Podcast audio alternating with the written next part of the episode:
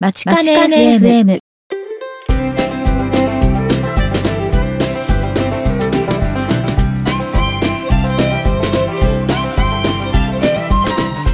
皆さんこんにちは。番組パーソナリティの田中直樹です。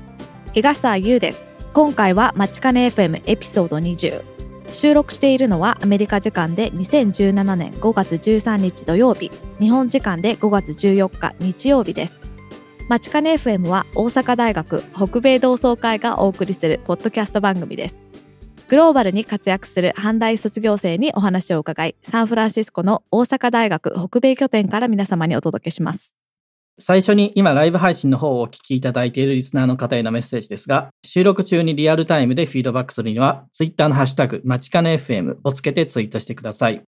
また、現在ライブ配信は不定期でお届けしておりますが、まちかね .fm スラッシュライブのページに、ライブ配信のスケジュールをまとめた Google カレンダーへのリンクを載せてありますので、今後のライブ配信の予定は、ぜひそちらのカレンダーの方を購読してご確認ください。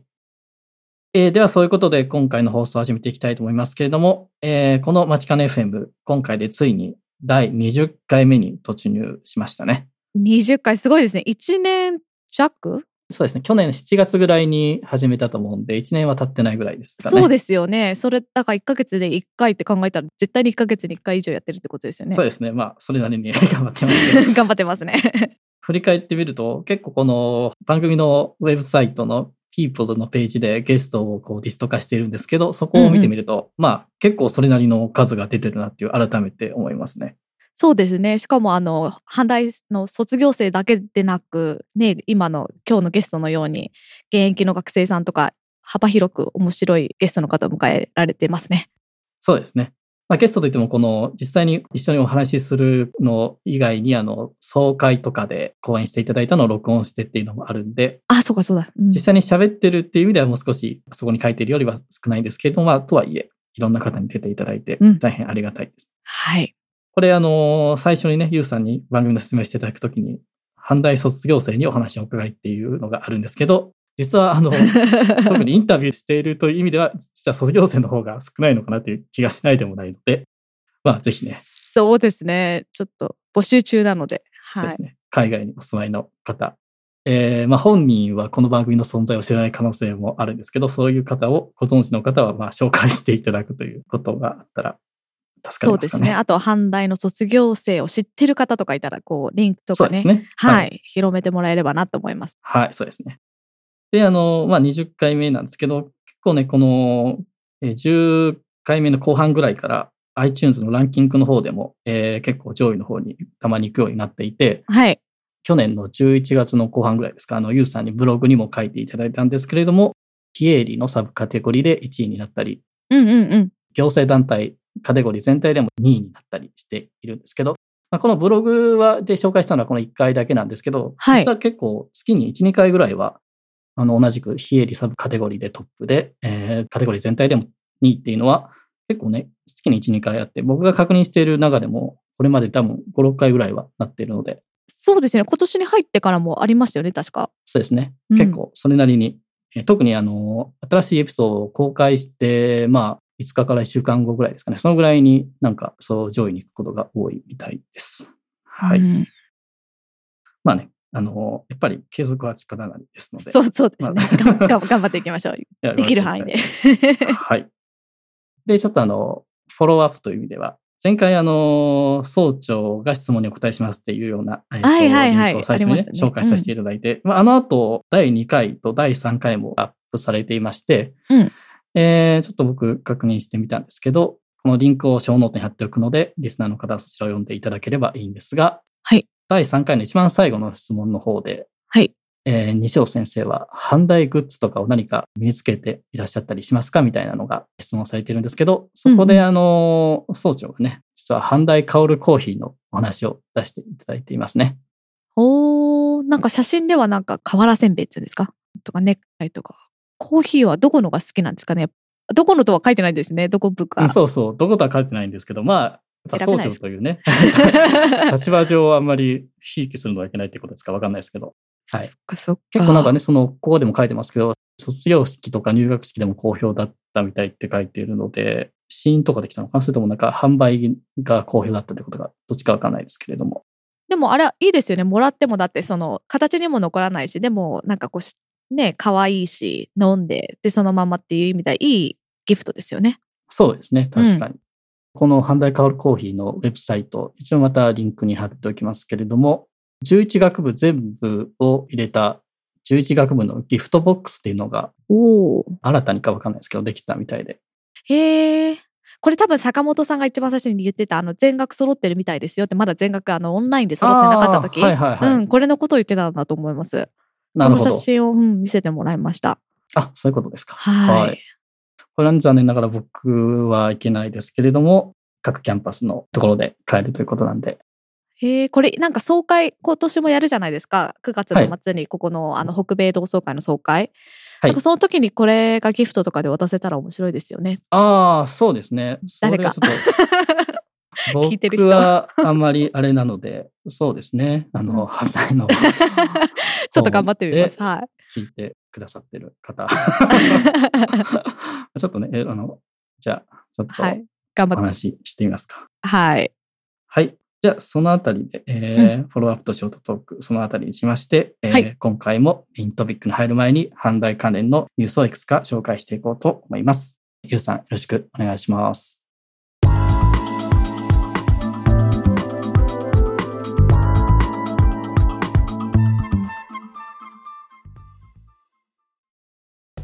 阪大ニュースをお伝えします。4月25日、大阪大学研究情報より、大阪大学大学院医学系研究科の近藤誠准教授、島田昭一教授らの研究グループは、セロトニン3型受容体が脳の海馬の IGF1 分泌を促進することにより、海馬の新生ニューロンを増やし、抗うつ効果をもたらすという、うつ病の新たな治療メカニズムを発見しました。現在最も広く使用されているうつ病の治療薬 SSRI を服用しても十分な治療効果が得られないうつ病患者が多数存在しておりこれらの難治性うつ病に対する新たな治療薬が必要とされていたためこの発見をもとに新たな治療薬の開発が期待されます。学生向けの注意喚起です。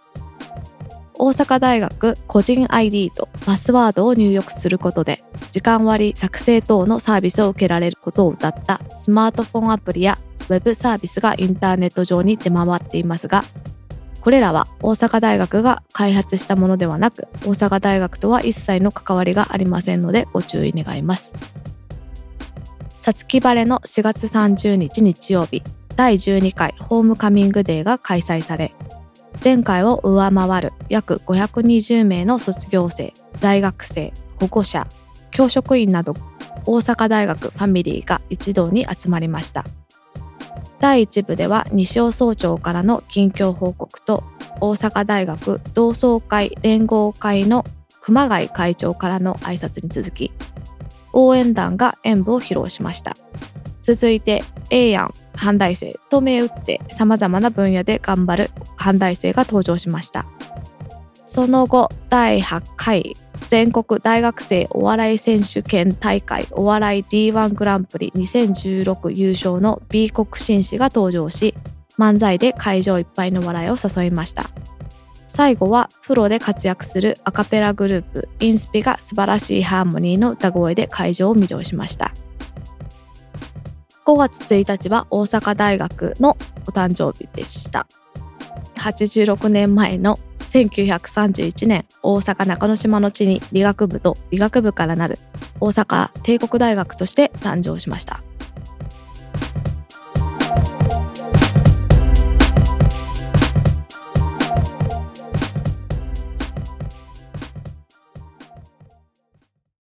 はい、ありがとうございました。今回、ちょっといつもと雰囲気が違うのが一つありまして、なんか ID とパスワードを入力させるようなアプリとかウェブサービスが出回ってるということなんですけど、販売がやってるものではないということなんで、これは気をつけてくださいというこそうとですね。ですね ID とかパスワードとか出回っちゃうとそれでいろいろ使われてしまうので気をつけてそうねうん、くださいで、あれですね。えっ、と、一応祭の時期に合わせて、大阪大学のホームカミングデーを開催しましたということで、この番組でも、えーイベント情報で紹介していましたけれども、でこの記事の中、写真ね、いっぱい出てまして。うん。あの、美国紳士さんとか。はい。米国紳士さんって、あれですね、ちょっと前になんかあの、冊子か何かのそうです。表紙になりましたっていう話で、この番組で一度紹介したことニューがありまスレターしたけれども。の、あの、表紙になったですね。はい方々ですね。。はい。はい。非常にね、楽しそうでいいですね。ちなみに、あれ、直樹さんってこれ行ったことあるんですか？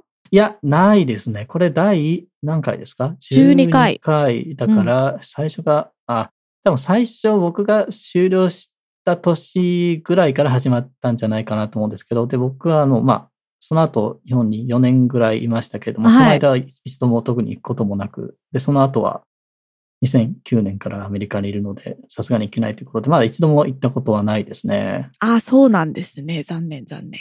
どんなはい雰囲気か聞きたかったんですけど。そうですね。まあ、このね、4月末ぐらいに帰国するようなことがあれば、一度行ってみたい気もしますけど、まあ、なかなか それに合わせていくっていうのはそう難しいので。ですね。難しいですよね。はい。そうですね。まあ、でも機会があったらぜひ一度行ってみたいですね。うん。はい。で、えー創立記念日が5月1日だったということですね。そうですね。はい。えーそれではニュースはそのあたりにしまして、そろそろ本日のメイントピックの方に移っていきたいと思います。はい。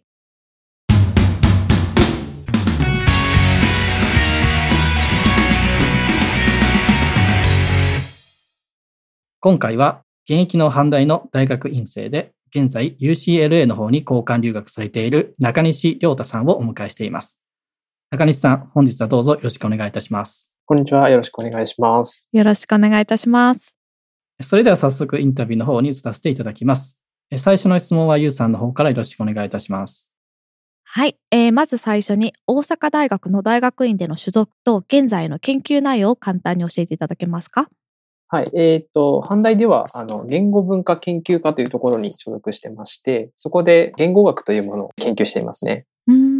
あの、言語学っていうのを簡単に、まあ、あの、話し出すと結構難しいと思うんですけど、簡単に 説明していただけますか、ね？すごく。簡単に言うと、まあ、本当に一言で言うと、あの、言葉の研究なんですけれども、はい。えっ、と、なんか日本語とか英語とかそういう特定のものに限らず、言語ってどういうものなんだろうっていうのを研究している 分野ですね。なるほど。あの、去年のね、その LA 地区の総会でお話ししていただいて、まあ、この番組でもエピソード14ですかね、そちらであの、お話の内容を公開させていただきましたので、まあ、リスナーの方はそちらの方も参照していただければ、よりわかりやすいかと思いますけれども、で、あの、中西さんあれですよね、今は阪大の大学院ということなんですけど、学部生の時は立命館大学の方に通われていたっていうことなんですけれども、はいそ。の大学院で阪大を選ばれたっていう理由は何かあったりするんですかね？えっ、と、その立命館大学にいたときに、その次大学院どこに行こうっていうのを先生に相談したんですね。そしたら、はい阪大にはそのすごい先生がいっぱいいて、環境的にすごいいいからっていうことで、そこをお勧めしてもらったんですよ。ああ、なるほど。それははい中西さんのその研究内容の中ですごい先生がっていうことなんですか？そうですね。僕はあの、言語学の中でもその統合論っていうものを研究してるんですけども、うん。その研究を専門にしている先生が何人かいらっしゃって、で、そこで研究するのがいいよっていうふうに、えー言ってもらったので、あ、じゃあここに行こうというふうに決めました。ああ、了解で。で、言語学っていうふうにあの興味を持たれたきっかけとかは何かあるんですか？そうですね。あの、その学部生というか、その1年生の時と2年生の時ですかね。はい。先生が、僕あの、大学に入るまで言語学とか全然知らなかったんですけども、もう、うんあの、概論の授業が1年生の時にあって、うん。で、その概論されてた先生が、すごくあの、面白そうにというか楽しそうに喋るんですよね。言語学のことを。うんうん。で、それを授業を履修している間に、その、だんだんこっちからも興味が出てきて、はい。で、なんかこう、先生が書いてらっしゃる本とか読み始めて、で、ちょっと、ちょっとずつ興味が出てきて、で、えっと、2年生の時とかも、また別の授業で、別の先生がされてたんですけど、そっちでもまあいろいろ興味が出てきたんで、あ、じゃあもうちょっとやってみたいなっていうことで、こう今までやり続けてるんですけども、それが大体のきっかけですかね。なるほど。うんあの、ちなみにその学部時代は、えっ、と、文学部の英米文学専攻っていうはいことなん。ですね。そうです。で、その文学部の中のいろんな分野の概論みたいなのが1年、2年のあたりにあって、それで特に言語学が面白そうだなと思ったということそうですね。。はい。なるほど。ありがとうございます。で、えっ、と、で、現在は UCLA の方に交換留学されているということなんですけど、これは、あの、どういった経緯でこの留学されることになったんですかね？そうですね。これもあの先生にちょっと相談したんですけども、はい。交換留学ってこう、まあ、行けるところがちょっと限られてまして、留学できるところがうんうん。その中のこうリストがバーってあるんですけども、この自分の今研究しているところを研究するんだったら、これどこがいいかなっていうことで、で、UCLA だったらいろんな先生が本当にいるから、いろいろ聞けるよっていうことでおっしゃっていただいて、うんで、環境的にいいからっていうことで、まあ、UCLA を選んだっていう感じですね。うん。あの、じゃあ、そもそもその交換留学しようかなって思った何かあるんですかね、理由とかは。えー、そうですね。えっ、と、留学したいなっていうのははいも、もともとずっとあって、うんあ、そうなんですね。はいうんうん。えっ、と、この僕の分野、最も発達っていうか、一番進んでるのはやっぱりこのアメリカのところなんですよね。で、アメリカに、はい、来て、実際まあ本場でいろんなことを学んでみたいなと思って、それずっと思ってたんですけども、まあこのタイミングでようやく叶ったという感じですね。なるほど。なんかいいですね。そうやってあの相談できる先生とのなんかいい関係があるみたいで、そういうふうにこう、すごくいいとそう思います。ですね。やっぱりあの、全然知らないことだらけなので、もう相談した方が それは自分の研究室の先生にっていうんですか？それとも大学の中にそういう交換留学をすると、あの、相談するところが、そういうところに行ってたんですか？えっと、研究家の先生ですね。あの、指導教員の先生です。へえ。深いです。ありがとうございます。はいえっと、典型的な一日の過ごし方とか教えてください。LA。平日とかですかね。平日とか、学校の授業終わってからとか。終わってから、そうですね。平日はまあ、大体日中は授業があって、授業が終わった後は、その、department の方に個室というか自分のデスクがあるんですけども、うん。そこでまあ、あの、課題をやったり、あるいは自分の研究をちょっと、に関するような本を読んだりとか、そんな感じで、大体夕方ぐらいまでですかね。ううんん。で、そこからまあ家に帰ってきて、あとはまあ、まあ同じく課題したりとかっていう風な感じで。真面目な学生さんですね。いや、まあ、こっちはでも結構ね、あの、授業だけっていうよりも、むしろそのね、課題とかやる時間の方が全然長いですよね。そうですね。あ日本に比べて本当に多いので、その、費やす時間がどうしても増えてしまうというか、うええーん。そうせざるを得ない感じですね。あ、そっか。自分学部しか行ったことないんで、あ、そっか。イン、インとかなると大変なんですね。ごめんなさい。あいや、でも学部、学部、むしろ授業という意味では学部の方が大変ですよね。そうですね。そうですかあの、うん学部の方がなんかすごいいろんなことを勉強しないといけないので、多分大変だと思うんですけど、はあ、ややっぱ反対の皆さんは真面目なんだな。いつも喋ると思うんですけど。じゃあ、全然、あの、なんだろう。サイトシーイングとかそういうのは全然ししてないんですか ?LA だとね、一年中いいお天気だし、今は日もい。長いし。そうですね。観光らしい観光といえば、あんまりしてないですね。もったいないですけど。うん、今スーパーブルームですよね、LA の近くとか。そうですね。うん、数年に一回のなんかすごいやつなんで、ぜひ帰る前えに、えうんはい。ぜひ、旅行機会してくださいがあったら行きたいと思います。はい。なるほど。で、あの、日本とアメリカでそれぞれあの、授業の講義の形式だとか、研究環境の違いだとか、そういう点で何か気づいた点などありますかね？そうですね。やっぱりあの、さっき話に上がったように、やっぱり課題の量がすごく全然違うので、うんやっぱりその日本とアメリカでのその講義の形式というか、そういうのが全然違うっていうのが、まあすごい新鮮ですね。僕からすると。うん具体的にはどういう形式ですか、こちらは？アメえっリカは。と、アメリカ、っていうか UCLA はそのクォーター制なんですよね。ああなので、はいはい週に2回授業があるんですよ。うんで、日本はセメスター制なので、まあ今ちょっと反対の方もなんかクォーター制に移りつつあるそうなんですけども、うんあ、みたいですね。あの、週に1回しか授業がないので、まずそこが全然違うっていうのが新鮮だったっていうのと、授業が2回週にあるので、当然あの、うん課題というかそっちの方も 増えてくるので、うんその読むべき論文だったり本だったりっていうのが必然的ににあのアメリカだと多くなってくるんですよね。うんうんそうなってくると、やっぱり、なんていうんですかね、研究に費やす時間が 増えてくるので、うん日本だとなんか割と自由にやってたんですけど、アメリカだとこう、いろいろやらないといけないことが多いですね。なるほど。あの僕、自分の経験だと結構こっちの大学だと課題もグループワークみたいなのが多いかなっていう印象があるんですけど、そちらは CLA の、えー中西さんの環境ではどうですか？そうですね。グループワーク自体ははい。ないんですよね。僕らの課題っていうのは、あそその、うんうん。最終的にアウトプットする形は、まあ、レポートという形なので、あの、それを先生に課題として渡すんですけども、うんグループで一つまとめて提出とかっていうのはないですね。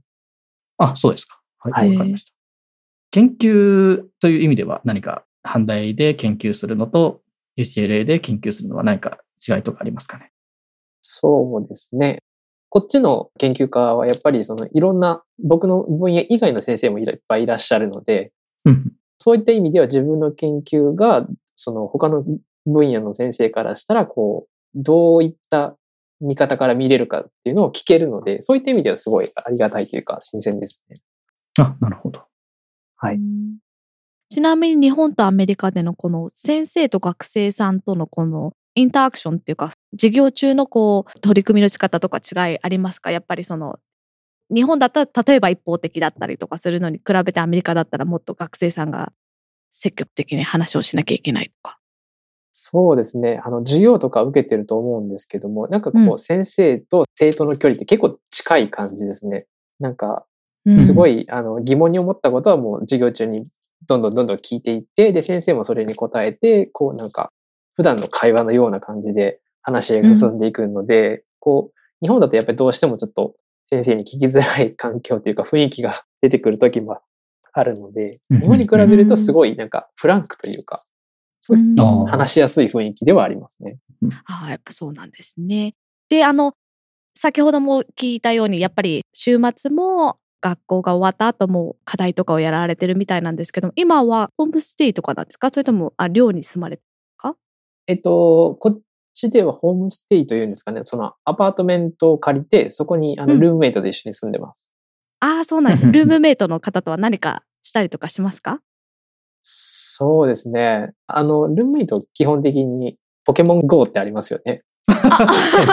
はいポ。ケモン GO。あれすごいハマってるみたいで、一緒にあの、捕まえに行ったりしてます。ああ、そうな。LA はまだ流行ってるんですね。なんかサンフランシスコ、なんか誰もやらなくなっちゃいましたね。最近。えれー、どうなんですかね。まあ、僕の周りでやってるのは、そのルームメイトぐらいしかちょっとわからないんですけども。あ、そっかそっか、はい。ルームメイトはちなみに、あの、他の国から来られてる方なんですか？いや、もうアメリリカに住んでらっしゃる。アメリカ人。あ、あそうなんですうね。んいやーでも一緒にポケモン GO をやるって本当にそのね、ニンテンドーとかの CM で流れそうな 絵が想像できますけれども、いいですね。あの、言葉がね、難しくても、あの、通じ合えるんだよっていうような CM をそうです。確かに。はい。じゃあその、そういうこともあるんですけど、何かじゃあ印象に残った経験とか楽しい思い出とかは、まあそのポケモン GO の話はありますけど、その他に今何かありますかね？そうですね。えっと、あとはその、研究家で日本とは結構違うところがあって、そのなんかイベントがこういろいろとあるんですよね。こっちに来てすぐあったのがそのハロウィンのパーティーだったんですけども、その先生の家でホームパーティーみたいな感じでハロウィンパーティーするんですけども、はいはい。いろんな生徒とかいろんな先生方がいらっしゃってて、で、そこでもう本当にカジュアルにすごい友達感覚で先生と喋ったり、あの生徒と喋ったりとかっていうのはすごい楽しかった思い出がありますね。うん。ちなみに何になったんですか？仮装しました？その時はもうあの、全然余裕がなくて、来て1ヶ月ぐらいだったんですよね、その時まだ。うんまだ全然こっちに慣れてない時にそういうパーティーがあったんで、仮装するちょっと余裕はなかったですね。でも行くっていうのが大切ですからね。はい、そうですね。はい。特にあのアメリカでの生活でやっぱりそのコミュニケーションの仕方とかもすごく違うと思うんですけどこう生活でルームメイトとかあとは学校とかで苦労したことって何かありますか？そうですね。苦労したことは、食事の面がちょっと苦労というか、なかなか最初慣れなくて、LA でですか？そうです、そうです。LA で、なんていうんですかね。日本で食べてたものがあんまり食べれないというか、僕やっぱり、うんうんあの、お米が好きなんですよね。はい で、お米がすごく定期的に食べたくなるんですけども、はい。やっぱりその、売ってなかったりとか、売ってても高かったりとかで結構ちょっとしん、しんどいっていうわけではないですけど、すごく食べたくなるなっていう時があって、はあ、はい食はい。生活がちょっと最初苦労しましたね。ああ、LA でもそうなんですね。結構、ジャパンタウンとかって結構いろいろ買えるのかなって思ったんですけど。印象としてはなんかね、その日本食のレストランとか、そうエイジアングロッサリーストアとか、まあ結構充実してる地域なのかなっていう印象はありますけれども。うんうん。結構充実してることはしてるんですけども、やっぱり、あの、高いんですよね、日本食っあ、て。ああ、まあ まあね。そうですそうね。ちょっと足が遠のいてしまうというか、はい。ちなみに、あの、体重増えました？じゃあ、アメリカあ職場か測ってはないですけども、増えた自信はあります。あ自信 ああ、なるほどね。日本に帰るだけできっと痩せますよ、でも。そうでもね。なんかね、留学する人は二度太るっていう説もあって、えーそうなんアメリカに来たらアメリカ食でまず太って、はいで帰ったら日本のご飯はこんなにうまいんだということに 気づいてまた太るみたいな。そういうパターンもあるみたいですよ。気をつけてください。わかりました。気をつけます。で、まあ、ちょっとあの、苦労したという点で関係する質問にはなるかと思うんですけど、その、今の交換留学は昨年の9月からということで、まあ、結構長期間こちらにいらっしゃるわけなんですけど、その間カルチャーショックといいますか、ホームシックとか、そういうようなことは経験されたりしましたか？とホームシックはもうほとんどっていいほどなかったですね。その、うんもうあうの、立命館大学にいた時からずっと一人暮らしなんですけども、なのでその、住む場所が変わったっていう程度の認識なんですよ、僕の中で。うん。うん。うんうんなので、そんな、あの、すごく家に帰りたいとかっていうのはあんまりなかったですね。うん。最初の頃は。でも、すごいカルチャーショックはちょっとあって、その、お店で買い物をしたりする時とかに、その、日本に比べてやっぱり、その接客というんですかね、サービスが、すごい投げやりな時もちょっと、ありますね。言ったら失礼かもしれないですけど、あっいて、やいや、あるあると思います。それにちょっと戸惑う時っていうのは結構最初の方はありましたね。もう今は慣れましたけども。うんそうね。あの、サービスは、本当に日本のサービスは世界中ってどこに行っても言われますもんね。そうですね。それに慣れてるとちょっと最初戸惑いますね、どうしても。そうですよね。はい。え、で、えあの、今回、そのアメリカ生活っていうか、こう留学は今回が初めてだったんですか？えっと、立命館大学の時に、あの、うん。1ヶ月ほど、あの、夏休み利用して、はい。アメリカに来たことあるんですけども、あああ、そうなんですね。そうなんですか。はい。へえ、その時はどこに行かれたんですか？その時は、あの、えっと、オレゴン、オレゴン大学というところに行ったんですけども、またちょっと違う感じですね。自然が多い感じですよね。そうですね。あんまり何もなかった感じがします。そうか。はい。UCLA はやっぱり都会な感じなんですか？そうですね。あの、まあ、少なくともオレゴンに比べるといろいろあるというか、はい。はい。ダウンタウンまで行けば何でもありますし、ううんんはい。そういう意味ではやっぱ交換留学を何度かされてるってことで、あの、やっぱり自分にとって価値のあるものだったと思いますか？やっぱ他の人にも勧めたいものですか？交換留学って。そうですね。やっぱりあの、進めたいものになりましたね。あの、いざもうここまで来てみると、うんうんうん本当に日本では経験できなかったことが、こっちでは経験できるっていうのもありますし、その、うんなんかこう、自分の考えてたことが、こっちに来てみると違った捉え方ができるというのも、まあ、まあ自分の研究の話ですけどもあるので、うんうんうん。すごい、あの、うん。留学自体はもういいろんな人に勧めたいですね。うん。で、あの、多分そろそろ帰国される時期も近づいてきたというようなことを聞いてますけれども、まあ、帰国までの間にこれだけはやっておきたいなとか、そういったことが何かあったら教えてください。えーっと、まあ本当にあの観光とかあんまりできてないので、少なくともあのラスベガスには行ってみたいですね。ああ、あ、そうですなるほどね。ぜひぜひはい車で。車で行った。方がいいですよ。うん。デスバレーとか通って。うん。6時間もかかんないですよね。多分。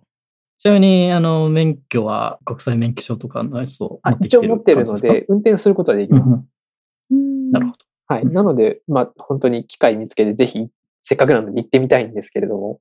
そう。うんちなみにラスベガスに行ったら、あの、おすすめがですね、レッドロックっていう、あの、ナショナルパークがあるんですけど、はいそ。こはもう、岩が赤い岩の大きい、なんだろう、グランドキャニオンじゃないんですけど、なんか本当にもう岩の壁が続いてるところで、ラスベガスの都会に比べて全然もう、なんだろう、雄大な自然の中に入れるんで、ぜひぜひ。多分ダウンタウンから車で30分ぐらいで行けると思うんで、おすすめです。はい、うんありがとうございます。ぜひ行ってみたいと思います。で、次に、あれですね、帰国してからっていう予定はなんかあるんですか？帰ったらまずこれをやりたいっていうようなことがあれば教えてください。えーっと、まず本当に日本食食べたいですね。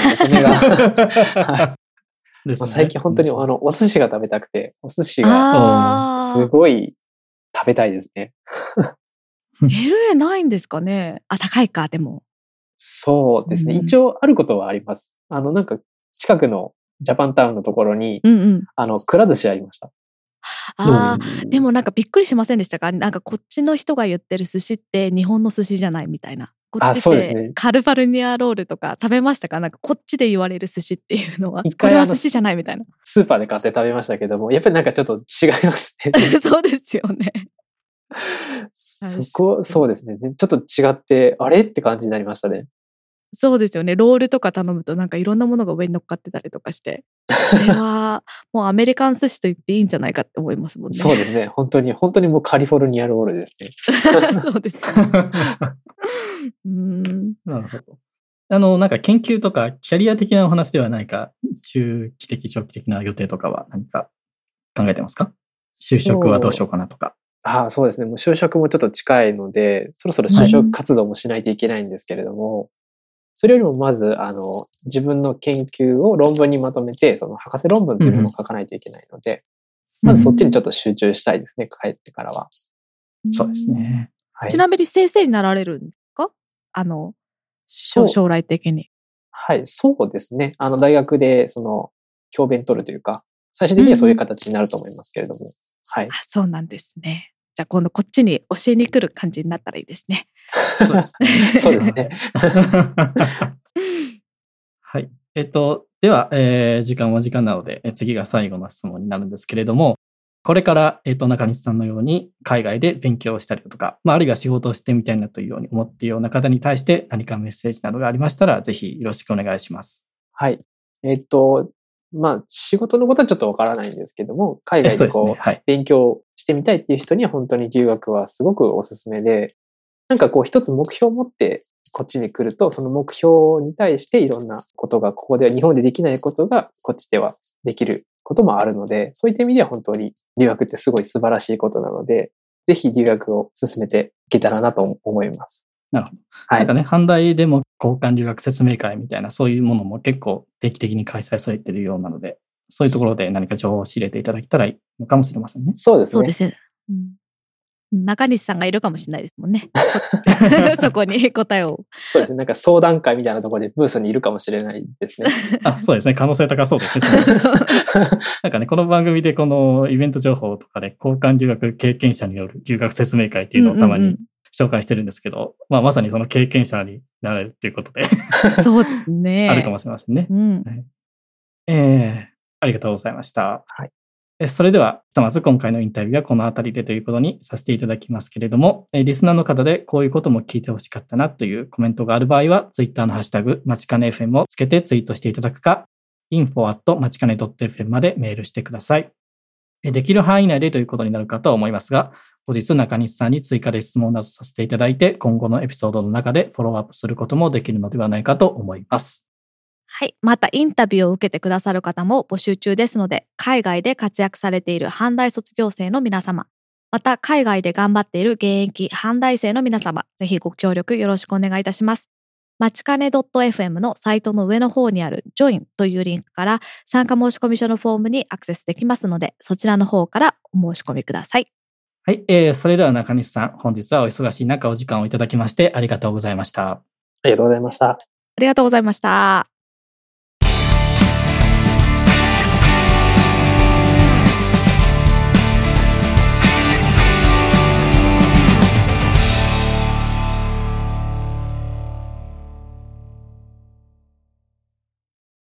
それでは、ゆうさん、最後にイベント情報の紹介の方、よろしくお願いします。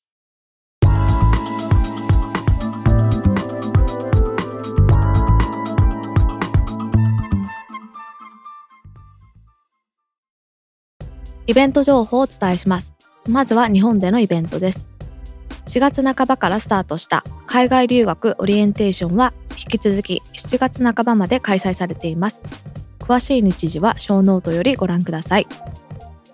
前回もご紹介しました第21回企画展阪大ロボットの世界は8月5日土曜日まで大阪大学総合学術博物館にて展示されています。続きましてアメリカでのイベントです。今回はボランティア活動の紹介です。ファミリーハウスはサンフランシスコミッションベイにある NPO 法人です。UCSF ベニオフ・チルドレンズ・ホスピタルと連携し、がんや難病と闘う子どもとその家族が治療を受ける間に、家族が無料で滞在できる施設です。常に満室状態のファミリーハウスはたくさんのボランティアと募金によって支えられています。ファミリーハウスへのボランティア参加はいろいろな形があります。興味のある方はぜひショーノートのリンクよりアクセスしてみてください。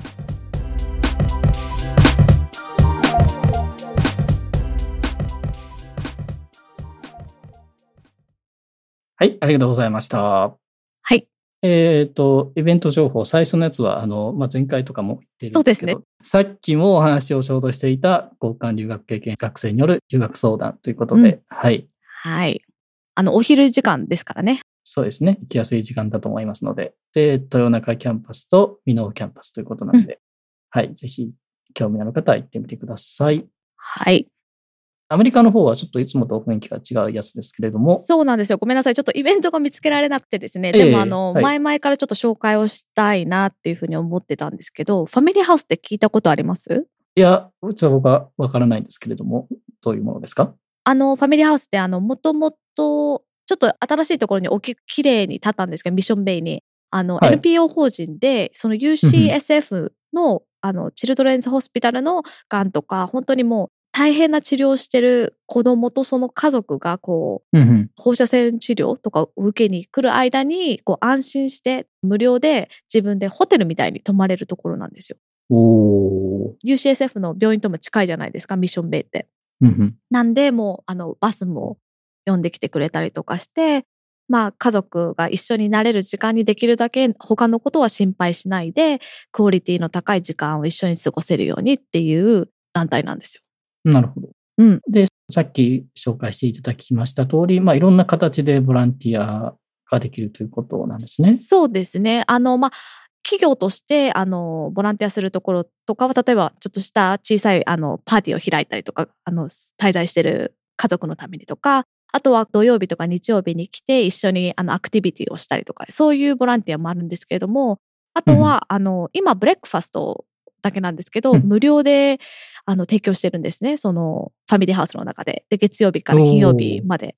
で、そのブレックファストもブッフェスタイルなんですけども、うんうんで、それの、まあ、お手伝いみたいな形で、オンラインで、あの、サインアップしていけるんですけど、私はそれをやってるんですよ。朝。あ、そうなんですね。はいええあゆうさんあ実際にやられてるわけですね。そうですね。朝8時からうん10時までのシフトなんですけど、今はこう、街金 FM とかがある時って、こう、遅く出てくるじゃないですか。ああ、ええ時間をちょっとずらすので。なんで、その時に行ったりとかして、週に1回ぐらいで、はい、してます。おお素晴らしいですね。いえはいなの。で、はい。そうですね。ぜひ、お近くの方、まあ、その時間帯も、じゃあ今、ゆうさんはその朝って言ってましたけれども、まあ、他にいろんな時間帯でできるってことですね。そうですね。アクティビティ、子供と一緒にしたりとかするやつは自分でこう、あの問い合わせをして、自分の好きなアクティビティを自分の好きな時間帯にこう必要とされる時にできたりとかするので、その方がもしかしたら、こういろいろ週末とかにできたりとかするかもしれないですね。うん。わかりました。じゃあ、その、ショーノートにリンクを貼っておきますので、ぜひ、お近くの方、興味のある方は、ぜひそちらを参照してみてください。はい。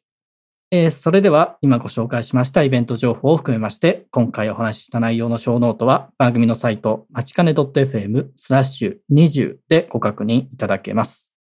はい。えっと、直樹さん、次回はどんな内容になりますか？はい。えー次回は、あの、また今回に引き続いて、えー昨年の LA 地区の同窓会総会でお話しいただきました現役の阪大生ですね。で、基礎工学部の学部生で昨年9月から UCLA の方に交換留学されている森本裕太さんからお話を伺わせていただく予定です。ああ、じゃあそういう意味では、直樹さんの後輩ですね。基礎校ってことは。あ、基礎校という意味では後輩ですけども、学科は違うみたいです、ね。ああ、そうなんです。はい。なんかあの、まあ、次回、そのお話の内容を聞いていただければいいんですけど、あの、結構スポーツもされる方みたいですので。ああ、自転車の方。あはい。そこら辺もちょっとお話を聞けたらいいかなと思います。はい。楽しみですね。うん。えー最後にリスナーの皆様へのメッセージですが、番組へのご意見、ご質問、ご感想などは、ツイッターのハッシュタグ、まちかね FM をつけてツイートしていただくか、info at まちかね .fm までメールしていただけましたら、こちらの方で確認させていただきます。番組の公式ツイッターアカウントは、アットマーク、まちかね FM ですので、そちらもよろしければフォローしてみてください。また、iTunes の方で番組のレビューができるようになっておりますので、そちらの方もぜひよろしくお願いいたします。よろしくお願いいたします。それでは本日はまちかね FM 第20回をお聞きいただきありがとうございました。ありがとうございました。次回もお楽しみに。